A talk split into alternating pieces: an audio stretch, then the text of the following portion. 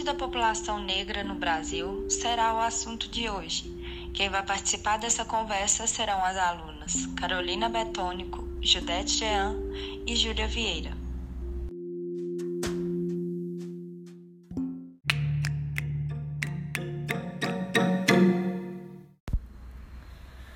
Não é novidade, mas vale sempre ressaltar: ser negro no Brasil não é fácil.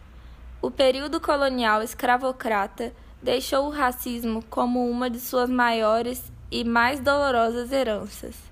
Sabendo que o país é formado por uma maioria de pessoas que se declaram pretas ou pardas, você pode refletir por uns minutos antes de responder as seguintes perguntas: Quantas pessoas negras trabalham com você? Quantos negros frequentam ou frequentaram o mesmo curso universitário que o seu? Você já teve uma chefe ou um chefe de pele preta? Quantas pessoas negras você viu na última vez que você foi ao seu restaurante favorito, sem contar aqueles que estavam prestando algum tipo de serviço? Esse é um exercício bom para se entender o tamanho da desigualdade racial existente no Brasil. Você prefere sinais mais exatos? Sem problemas. Nos últimos 10 anos, a desigualdade social relacionada à etnia diminuiu por aqui. Isso poderia ser considerado uma boa notícia caso a situação do negro na economia brasileira não permanecesse lastimável em relação ao branco. Estudo do, do Instituto de Pesquisa Econômica Aplicada, IPEA, com a Fundação João Pinheiro, FJP, e com o Programa das Nações Unidas para o Desenvolvimento, PNUD, divulgado no início de maio de 2019, aponta que a renda média dos negros ainda é metade da dos brancos. Isso mesmo, metade. Outro dado importante para dimensionar a condição do negro no Brasil foi divulgado em junho de 2019 no relatório final do CPI do Senado sobre o assassinato de jovens. O documento revelou que todo ano 23.100 jovens negros de 15 a 29 anos são assassinados, ou seja, um jovem negro é assassinado no Brasil a cada 23 minutos.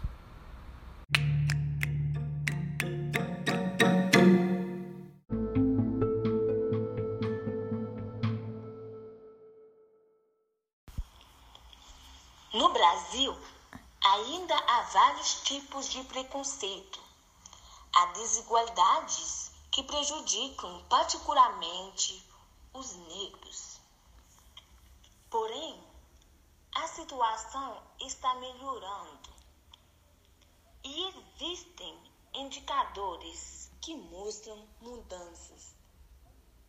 Antes de tudo, a possibilidade de inserção aumenta.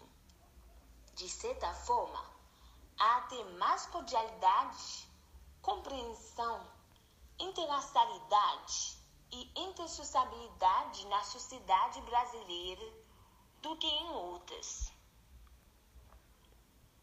Há um lado que é superação de problemas, e isso inclui resistência política, luta por cidadania, luta por inclusão e autorreconhecimento. Por outro lado, há uma outra dimensão que é de integração, comunhão e regozijo, pois estamos em processo de reconhecimento profundo da importância do negro na vida brasileira. Agora, eu vou declamar um poema do Milton Nascimento, Pedro Tieira e Pedro Casaldáliga.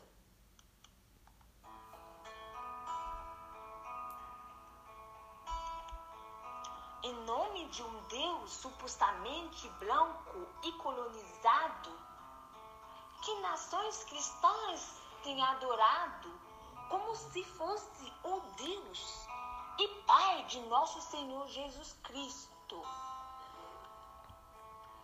Milhões de negros vêm sendo submetidos durante séculos à escravidão, ao desespero e à morte. No Brasil, na América, na África mãe, no mundo. Deputados como peças da ancestral, a Honda, encherão de mão de obra barata os canaviais e as minas encheram as senzalas de indivíduos desesculturados, clandestinos, inviáveis. Enchem ainda de subgente para os brancos senhores e as brancas madames e além dos brancos, as cozinhas, os cais, os bordéis, as as baixadas, os xadrezes.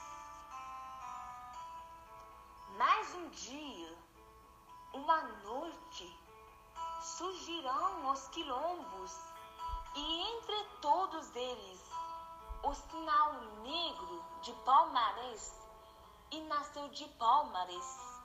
O Moisés negro, zumbi. E a liberdade impossível e a identidade proibida floresceram. Em nome do Deus de todos os nomes, que fez toda a carne, a preta e a branca, vermelhas no sangue vindo do fundo da terra, da carne do açoite, do exílio da vida, os negros resolveram forçar os novos árvores e reconquistar Palmares e voltar a Aronda. Estão aí, de pé, quebrando muitos grilhões, em casa, na rua, no trabalho, na igreja. Fulgurantemente negros ao sol da luta e da esperança. Para escândalo de muitos fariseus e para alívio de muitos arrependidos, a missa dos quilombos confessa diante de Deus e da história esta máxima culpa cristã, em nome do Deus de todos os nomes, Javé, ou Batalá, Olohum, ou Yó, em nome do Deus que a todos os homens nos faz da tenura e do pó em nome do Pai que fez toda a carne, a preta e a branca, vermelhas no sangue. Em nome do Filho Jesus, nosso irmão, que nasceu moreno da raça de Abraão, em nome do Espírito Santo, bandeira do canto do negro folião, em nome do Deus verdadeiro, que amo nosso primeiro sem divisão, em nome dos três que são só um Deus, aquele que era, que é e que será. Em nome do povo que espera na graça da fé, a voz do Xangó, o quilombo pascuá, que o libertara.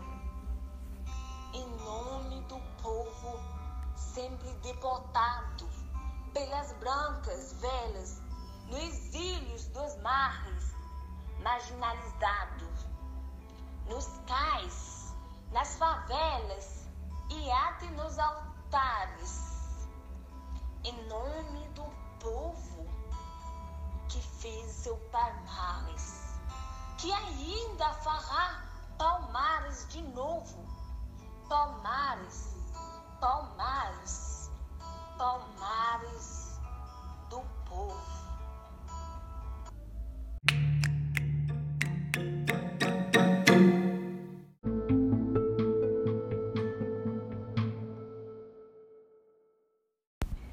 Historicamente, há uma combinação de questões de raça e classe que perpetuam as desigualdades sociais e uma visão distorcida da população negra, como sendo inferiores, incapazes, delinquentes, violentos.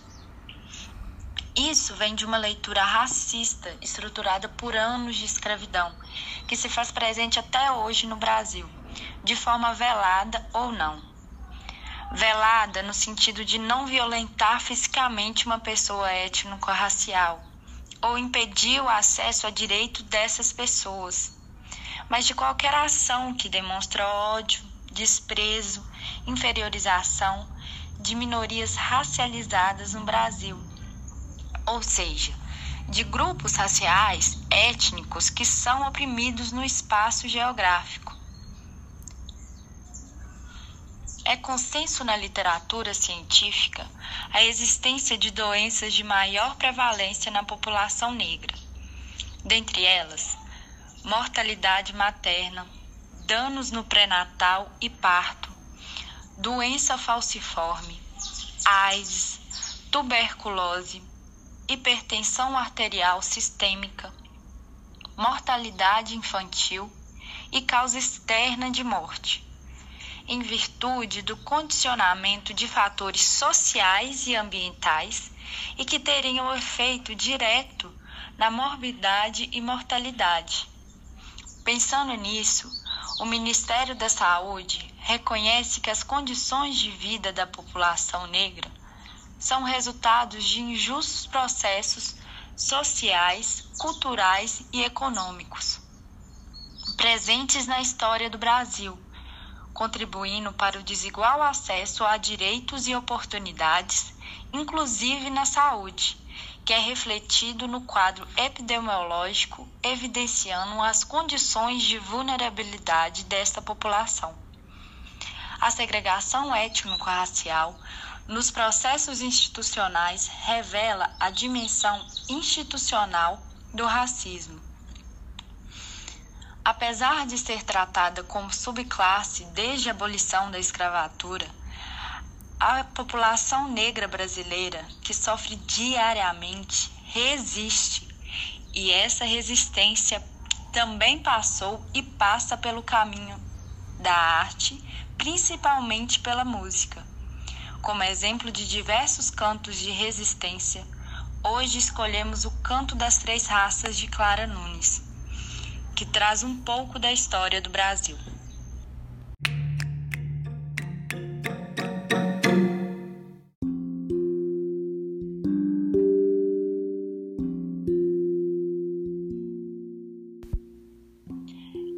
Foi nossa conversa de hoje. Muito obrigada pela sua participação e até a próxima.